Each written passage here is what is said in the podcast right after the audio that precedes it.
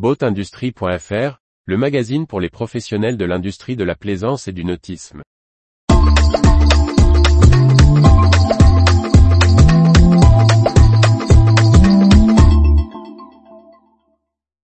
Port du Calvados, accompagner les adeptes du nautisme pour remplir à nouveau les ports. Par Briag Merlet. Depuis le 1er janvier 2023, les sept ports départementaux du Calvados sont exploités par une même société d'économie mixte, la SEMOP Port du Calvados. Son directeur général, Antoine de Gouville, nous explique les enjeux de ce changement et la mission que lui a fixé le département. Autrefois répartis entre 11 concessionnaires différents, les ports propriétés du département du Calvados ont désormais un unique exploitant depuis le 1er janvier 2023, avec une concession de 18 ans. Il s'agit de la Société d'économie mixte à opérateur unique ou SEMOP Port du Calvados. Ce changement qui peut paraître purement administratif, est plus engageant que cela, et traduit la volonté politique du département, nous explique le directeur général de la nouvelle structure, Antoine de Gouville, le changement juridique est un projet en soi. Sur les sept ports propriétés du département, à Isigny-sur-Mer, Grand-Camézy, Port-en-Bessin-Hupin, Dives-Cabourg-Oulgat, Courseul, Deauville-Trouville et Honfleur, il y avait au total 11 concessionnaires, avec parfois des communes, la CCI de Caen, des yacht clubs associatifs et des sociétés privées. Le département souhaitait rationaliser la gestion. Nous devons donc réunir des cultures très différentes. La structure de SEMOP permet de laisser une part de privé majoritaire, avec ici la CCI et Copéport, en plus de la caisse des dépôts et consignations et le département.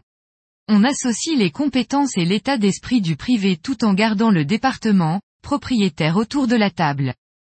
Le changement de gestion est l'opportunité de clarifier et homogénéiser les rôles de chacun, les habitudes étant différentes sur les sept ports départementaux.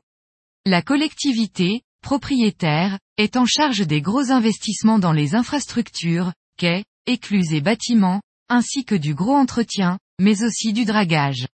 Port du Calvados assure de son côté la maintenance et l'entretien courant des ouvrages, mais investit également dans les équipements légers comme les pontons, et les services.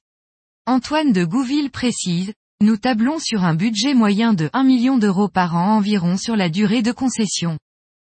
Le nouvel exploitant veut redynamiser la plaisance dans le Calvados avec divers axes de travail. Son directeur général détaille, les ports de plaisance du Calvados ne sont plus remplis comme il y a 15 ans. L'offre est globalement supérieure à la demande.